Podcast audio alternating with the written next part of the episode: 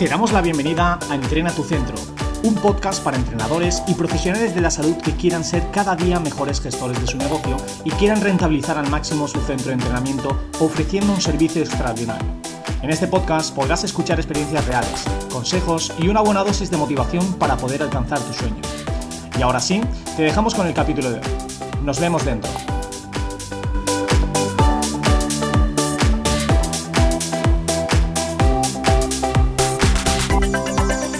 Vamos con un nuevo capítulo de Entrena tu Centro y en este caso vamos a hablar de algunos de los materiales que consideramos imprescindibles que, tenga un centro de entrenamiento.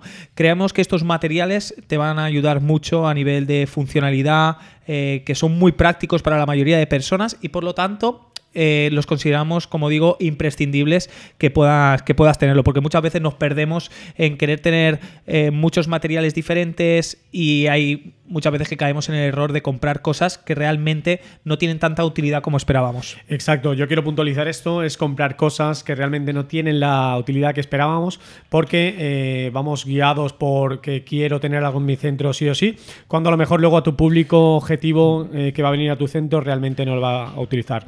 Y es más, hay muchos entrenadores que se ciñen más en tener un centro bonito, que es cierto que, hay que tenerlo, pero eh, menos neones y, más hierro en, estos centros de entrenamiento. Eso, eso está muy bien. Eh, bueno, y también simplificar un poquito este concepto en que eh, hay materiales que pueden llegar a tener un coste muy, muy alto, por ejemplo, una Kaiser y a lo mejor luego no le das tanta utilidad como esperabas. O eh, te estás perdiendo mucha de la utilidad que tiene esa herramienta porque tú, las personas con las que tú trabajas realmente no le van a dar más utilidad de lo poco que, le pueden usar para ello. Entonces, vamos a hablar de esos materiales que de verdad tienen mucha utilidad, que son duraderos en el tiempo además y que te van a servir para que tus entrenamientos sean mucho más completos. Yo primero de ellos destacaría la barra hexagonal. Para mí la barra hexagonal es es top, top recambios. está, está, muy bien esta, este tipo de material porque al final eh, estamos evitando el colocar, por ejemplo, grandes cargas eh, en la espalda de una persona. Puede trabajarse desde un patrón más focalizado de sentadilla, un patrón más eh, focalizado en el peso muerto, un híbrido entre ambos. Suele ser muy cómodo para la mayoría de personas. Además, la mayoría de gente empieza a mover pesos bastante intensos y por lo tanto eso también les motiva. Y como digo, creo que se, suelen sentir mucho más cómodo haciendo este tipo de ejercicios con la barra hexagonal que haciéndolo con una barra. Es, normalmente eh, tiende a ser mucho más funcional para la persona. Sí, yo quería seguir también aprovechando que Adri ha hablado de la barra hexagonal. Eh, nosotros también vemos imprescindible eh, unos ladrillos. Unos ladrillos, nosotros los llamamos ladrillos, pero pueden ser unos suplementos para elevar también eh, quizá esa barra, para elevar a, la persona con un material X como una kettlebell, etcétera. Esto. Eh, perdón, que, que, incluso hay veces que viene muy bien también simplemente por evitar ruidos, evitar golpes. Exacto. Esto también, eh, aparte de evitar golpes, evitar ruidos con, con, vecinos, si, si tuvieras, eh, reduce bastante el, rango de movimiento, por lo tanto facilita mucho más a la persona realizar el movimiento que, hayas planteado ese día. Sí, esto es súper importante. De hecho, lo vemos también muy básicos. Al final hay que intentar que la gente esté cómoda realizando el ejercicio y esto facilita bastante esa colocación previa al movimiento y también eh, como hemos dicho, pues el poder eh, hacer que pues, no sea tan incómodo el ruido de la barra y estas cosas. Vale, otro material que para mí también considero imprescindible son las cuñas. Las cuñas también son una maravilla. Eh, esas cuñas que se utilizan para eh, normalmente pues trabajos de sentadilla.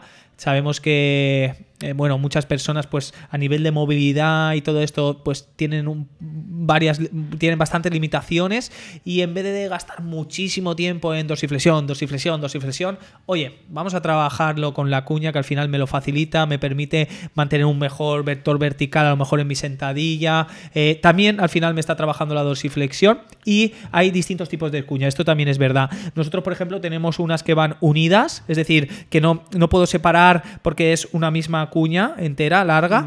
Entonces, creo que hay ahora cuñas también pues que las puede son individuales, entonces también lo puedes acoplar a la, a la distancia, ¿no? de la apertura de los pies que quieras colocar. Esas también me parecen interesantes y luego también hay otras que eh, son como unas maderitas que te permiten colocarlas en distintas alturas. Entonces, también pues esto te puede ir dando idea de, ostras, esta persona ya no necesita tanta altura, lo voy bajando y también pues eso favorece un poco la progresión de, ese ejercicio a, ese material. Sí, es importante que también, como dice Adri, eh, puedan ser regulables para que tú tienes, tengas el mejor control a lo mejor mm. del rango de movimiento que va ganando esa persona. Sí. Como veis, nosotros... Me gustan las cuñas, me gustan.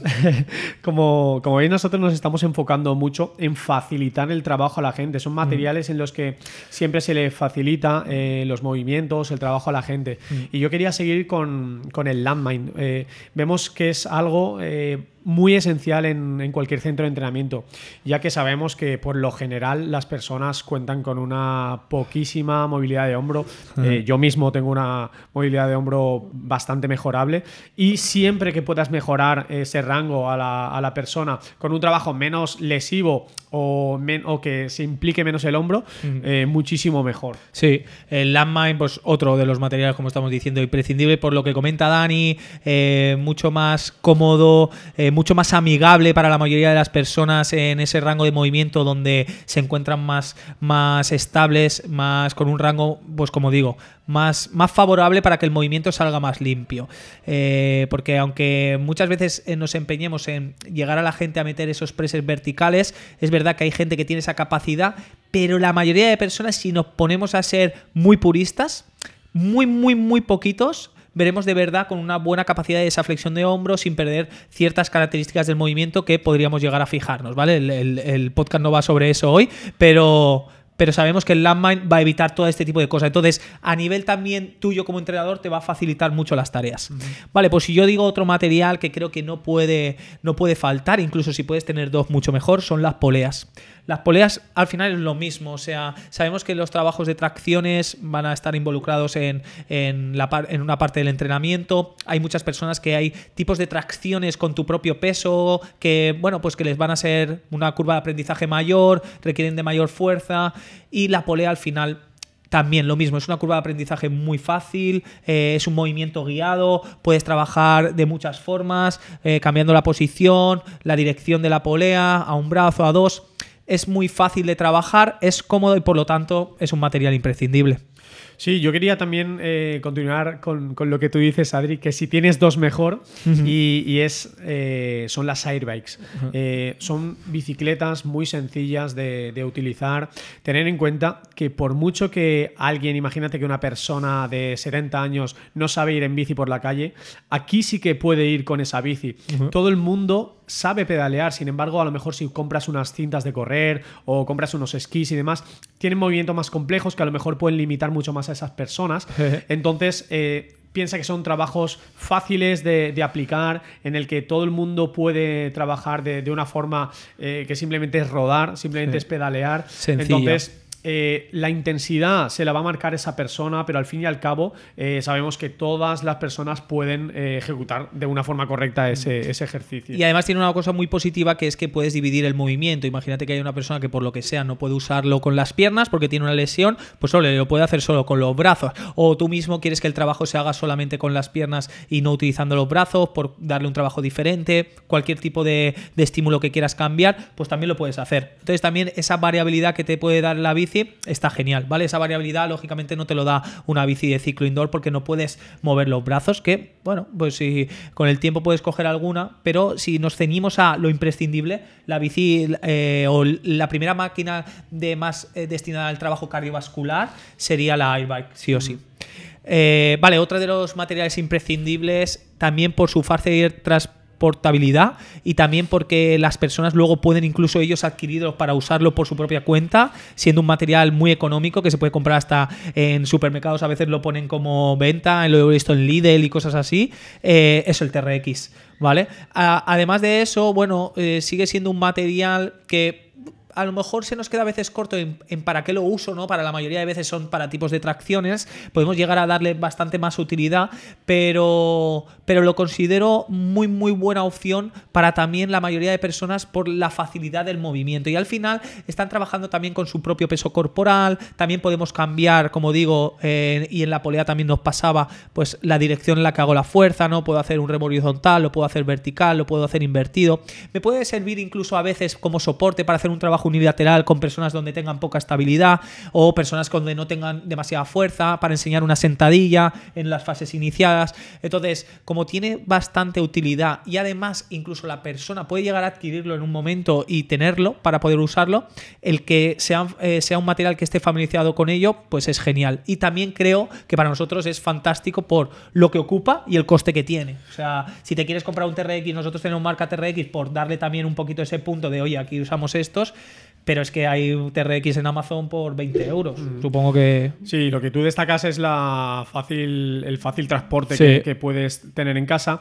Y sobre todo, esto nos va a ayudar a nosotros también a extender un poquito más el entrenamiento fuera de nuestro centro, en el que tú puedas programar un trabajo extra para casa y el deportista pueda hacerlo por su cuenta en base a lo que ya le has enseñado aquí. Eso también es interesante para que tu servicio también coja más valor. Estamos hablando hoy de materiales, pero sabéis que nosotros también lo enfocamos como para que este material eh, puede ser también funcional fuera de, tus dominios, entre comillas. Sí. Eh, otro material que destacaría, ¿vale? Serían eh, los tacos de yoga. Los tacos de yoga nosotros tardamos un tiempo en pillarlos, pero la verdad es que vemos también como un material muy bueno. Te puede servir otra vez para limitar ciertos rangos de movimiento. Te puede servir como un foco para, oye, aprieta el taco colocándolo en distintas situaciones de un ejercicio. Em, te puede servir para cosas tan sencillas como típicas personas cuando las tumbas que notas que la cabeza se le queda descolgada, alinearles mejor. O sea, tienen como esos puntitos que también lo mismo, tiene dos cosas positivas eh, o tres, que es como estoy comentando la variabilidad de su utilidad otro que es el precio, que, el precio también es bastante económico, puedes coger unos cuantos, no te vas a dejar mucho dinero. Y otro, su almacenamiento. Al final son materiales muy pequeñitos que no te ocupan nada y aunque tengas un centro de entrenamiento pequeño, eh, pues puedes usarlo sin problema, ¿no? No te digas, ostras, es que este es un material que me sería útil, pero me ocupa mucho. No, el taco de yoga es, guay por eso también. Sí, te puede servir bastante para ese control motor, para, para mm. que la persona se fije mucho en lo que está trabajando. Eh. Es súper importante también que eso lo veamos, porque eh, se puede hacer un entrenamiento de un número 7, pero siempre nosotros tenemos que buscar el número 10 para que sea lo más perfecto posible. Entonces, si su conciencia corporal es mucho mayor a la hora de apretar ese taco de yoga, porque tiene que centrarse mucho más en la respiración, en controlar un poquito más el abdomen y demás, jolín, pues vamos a darle ese plus al cliente. Eh, yo quería también comentar un, material que a nosotros no, nos ha venido muy bien y lo mismo, para mejorar mucho más eh, ese rango de movilidad de hombro y demás, eh, es la barra safety. Es súper importante también ese material porque ya sabemos que hay mucha gente, lo repito, que, que va muy, muy jodido de, movilidad de hombro. Entonces, siempre que se le pueda facilitar el, rango de movimiento a esas personas, pues vamos, súper, súper bien para, para, todos. Sí, la safety yo creo que es un material, como estamos hablando de imprescindible, por lo que ha comentado Dani. Te permite esos rangos donde el hombro se sitúe entre 0 y 60 grados, donde no tienes que forzar esos 90 grados, donde no tienes que, no te exige tanta extensión desde tu zona torácica, se va mantener lo mismo, desde una posición más amigable, ¿vale? Sí que es verdad que la safety, eh, no sé si habrá distintos tamaños, pero tiene un poquito el contra o el handicap que es bastante larga, ocupa bastante, ¿vale? Es como bastante engorrosa, ¿no? Es mm. como, ostras, colocas la barra, incluso a ver qué distancia está el otro compañero, si está haciendo un ejercicio parecido, también está utilizando un rack, porque puede que, esté ahí, ahí el límite, ¿vale? Sí, de hecho, nosotros en el capítulo pasado, cuando hablamos en la primera clave de la distribución del espacio, Exacto, eh, tendrías que controlar eso. Claro, nosotros tuvimos que venir a eh, calcular lo que medía la safety para que entre las estructuras no hubiera choques ni, ni nada parecido. Esto también es muy importante que, que lo tengas en cuenta. Sí, tienes que tener como, como claro eh, que hay materiales que, bueno, pueden ser buena opción, pero también tienes que ver si te encajan por el tipo de espacio que tengas. Sí. Vale, no, yo creo que solamente voy a resaltar uno más como imprescindible, eh, que son los sliders. Los sliders me pasa lo mismo. Creo que es un material con una gran utilidad, ¿vale? Eh, te pueden dar mucha variabilidad también de movimientos, tienes que también darle la utilidad que tienen. Y aparte, creo que eh, cuando hablo de imprescindibles en un centro de entrenamiento, lo digo también por el coste, que creo que también eso lo tenemos que ver, y luego también el, el tema de la ocupación del espacio, es decir, eh, que no necesite tener mucho espacio para poder almacenar ese material. Entonces, al fin y al cabo, los sliders te pasa lo mismo que con los tacos de yoga, es un material que ocupa muy poquito y, y puedes seguir eh, dándole mucha utilidad para tus clientes. Sí, yo para cerrar la lista, eh, no hemos hablado de, de, las mancuernas porque entendemos que todo el mundo que monte un centro de entrenamiento eh, debería escoger unas mancuernas, pero nosotros vemos más clave Sí, pero por las... ejemplo, si hablaras de mancuernas, ¿vale, Dani? ¿A, a qué, ¿Hasta qué peso le dirías tú eh, a, a, un profesional que quiera abrir un centro que sería imprescindible para empezar? Es decir, claro. oye, porque a lo mejor nos volvemos locos, oye, que a lo mejor no te hace falta ahora mancuernas de 40. Claro, exacto. Yo incluso para empezar, eh, hasta 15 kilos, 17 y medio más maximísimo eh, cogería para empezar. Luego sí. siempre puedes ir adquiriendo más y ir sumando. Sí, sí, pero estamos hablando de eso, de empezar. O sea, sí. que está muy bien. O sea, sí, que creo que, como dice Dani, al final es no, no coger de más, porque, oye, si la gente que va a venir a tu centro va a tener una curva de aprendizaje, tú también incluso puedes jugar con la forma de cómo realizar el ejercicio y que un mismo peso te pueda dar distintos estímulos. Exacto. Mm. Y y como entiendo que todo el mundo eh, va a coger mancuernas, yo quería darle más énfasis a las kettlebells, porque entiendo que son mucho más funcionales, eh, ya que se pueden transportar mucho mejor, se pueden trabajar eh, diferentes ejercicios y di diferentes claro. estímulos. Por ejemplo, hay, o puedes hacer un peso muerto, el aprendizaje del peso muerto con la KET. Hay cosas así que te pueden servir mucho un, un trabajo con KET. Exacto. Adri sí que te va a decir más o menos en qué rangos eh, se quedaría de, de, carga con las kettles, porque tampoco hay que volverse loco. Sí. Pero sí que es cierto que eh, son implementos mucho, mucho más eh, llevables en el tiempo eh, que quizá una, una mancuerna. Mm. yo, por ejemplo, si habláramos de kets, que este sería lo último ya de material imprescindible, eh, si cogemos las que de competición, que sabemos que al final tienen el mismo tamaño, empezaría con las de 8 y máximo iría a 16 cuando estás empezando. Como mucho a 20, por si al final los inicios del peso muerto también con pesos muy livianos pueden ser... Eh, incluso a lo mejor no sentir mucho el trabajo, ¿no? Con una de 16, pues como mucho a lo mejor hasta la de 20. Y si te coges de las pequeñas, con que tengas algunos pares de 4 y otros de 6 para ciertas cosas, posiciones donde desafíes un poquito más la estabilidad de la KET o donde eh, vayas a hacer ejercicios donde la carga simplemente sea el mantener un foco de tener algo, pero no sea el principal objetivo de mover una carga.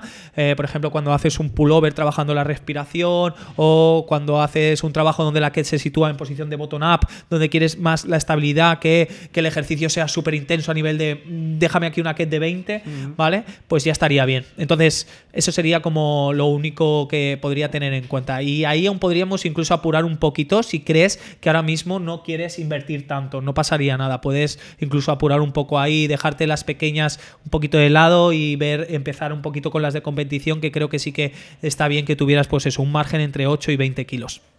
Así que ya tenemos montado nuestro centro de entrenamiento. No te hace falta mucho más. Exacto. Ahora es empezar. Es empezar y para todo lo demás, pues bricomanía, familia. sí, no, es bien que, yo qué sé, creo que son cosas que parecen muy, muy simples o muy, o muy sencillas y nosotros, fíjate, que venimos de estar en un centro, ver lo que nos hacía falta y ahora venir a otro y aún así hay veces que hemos comprado cosas que hemos dicho, tío, por ejemplo, ahora mismo con el tiempo decimos, mira, estas estructuras nos sobran y nos faltan de lo otro. Y, y, bueno, también son cosas que forman parte del progreso de, de, cómo tú vas haciendo las cosas. Pero, ostras, mínimo que empiece con el 90% de las cosas que considero que sí que pueden mm. estar lo mejor hechas posibles para que cometa, pues, lo. Porque al final estamos hablando de inversión de dinero. O sea, estás perdiendo sí, dinero. Cuanto menos errores cometas en este aspecto, claro. es mucho mejor porque al final, si te compras un material nuevo y luego lo tienes que, entre comillas, mal vender, mm. eh, sabes que por ahí estás perdiendo. Sí. Eh, precio. Precio, sí. Estás, vas a perder dinero, vas a perder tiempo mm. y, y, nada, pues simplemente eso. Sí. Así que un bueno, un, un, podcast un poquito más práctico en ese sentido. Sí. y que esperamos que os haya servido y que como siempre estamos abiertos a, a cualquier pregunta que nos hagáis. Eh, nos encanta poder también hablar de temas que sabemos que sí o sí os hacen falta. Nosotros eh, hablamos prácticamente todas las semanas con otros profesionales por un motivo o por otro. Entonces intentamos ver, indagar por ahí todo lo que sabemos que la información que puede ser de utilidad, pero siempre abiertos a escucharos y, saber mucho más. Claro, ya sabéis, estamos aquí para escucharos. Eh, a veces os plantearéis una, alguna pregunta que entre comillas os parecerá tonta, pero de verdad, formuládosla porque tenéis que confiar también en nosotros, porque hemos pasado también por ahí y a veces nos inquieta algo que realmente es muy sencillo de solucionar y simplemente es preguntando a alguien que quizá tenga más experiencia que tú y, podamos solucionarlo entre todos, ¿vale, familia? Así que nada, nosotros lo vamos a dejar aquí. Si te ha gustado este capítulo, ya sabes, déjanos cinco estrellas, déjanos un me gusta, ponos algún comentario si quieres eh, transmitirnos algo y nos vemos en el próximo. Nos vemos pronto. Gracias, un abrazo. Si te ha gustado este podcast, compártelo. Y si quieres estar atento a nuestros siguientes capítulos, síguenos en redes sociales y suscríbete en Amazon Music, Apple Podcasts, Spotify o tu aplicación favorita de podcast para no perderte nada. Fuerza, salud y progreso.